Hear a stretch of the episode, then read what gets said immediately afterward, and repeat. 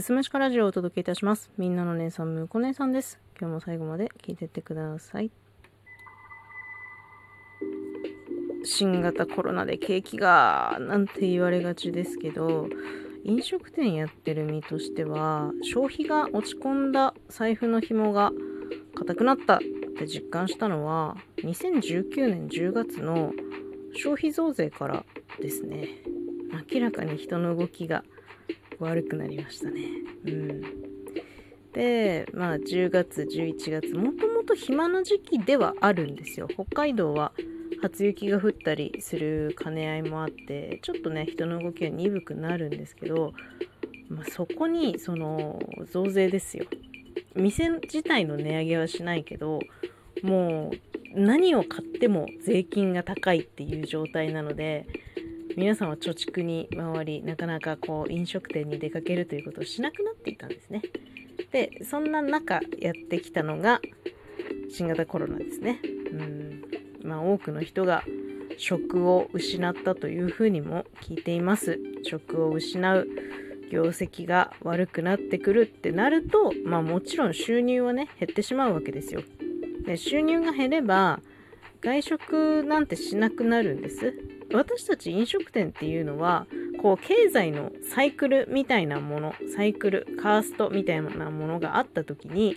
底辺なんですよ。一番最後にお金回ってくるところが私たち飲食店およびサービス業だと思っています。でまあなんだろうね外出自粛だけでなくてそもそも収入が減ると、ま、まあまあ売り上げ減りますから。うん。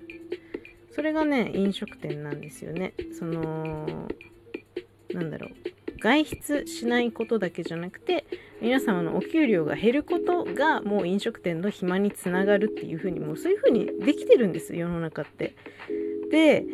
まあそんな中ねとある説を最近よく耳にするようになりました。それがですねペントアップ需要っていうもので景気が悪い中ではまあ、お金を使わないようにしたりとかで、まあ、今みたいに出かけたくても我慢を強いられる状況っていうのが続くとその状況が解かれた時に一気に消費が拡大するっていうふうに言われているんですって。でまあ実際ワクチン接種が進んでいるアメリカとかっていうのは消費がすごく伸びていて今まで行けなかった飲食店とか旅行、まあ、特にアメリカからハワイに旅行に行く方がすごく増えているらしいんですけど、うん、なんかね日本もこの後追うのではというふうに言われております。まあそのタイミングがねいつになるのかっていうのはまだちょっと分かんないんだけど例えばワクチンの接種率が今までよりももっと上がった時ですとか感染者が減ってきた時はそれは見込めるんじゃないかなっていうふうに思ってます。経済サイクルの末端の飲食店ですからいつでもねいつでもその時を待っております。ただね、まあ、また人が一気に動くっていうのもね、リスクありますから、徐々にとは願っているんですけれども、もう言うてみんな我慢してるっしょ。ね、だからそうはいかないんだろうなっていうふうに思ってますね。ちなみにこのペントアップ需要っていうののなんか主な年齢層みたいなものがあるらしくてそれが中高年もしくは高齢者らしいですね。まあお金持ってる世代じゃ世代か。ね、まあ若者にもお金回してあげてほしいなと思うんですけどその若者にどうやったらお金が回るかっていうことを考えるとやっぱりねあのお給料を上げることもそうですけどその企業自体が収益を上げていかなければいけないので、まあ、消費をどんどんしていくことが業績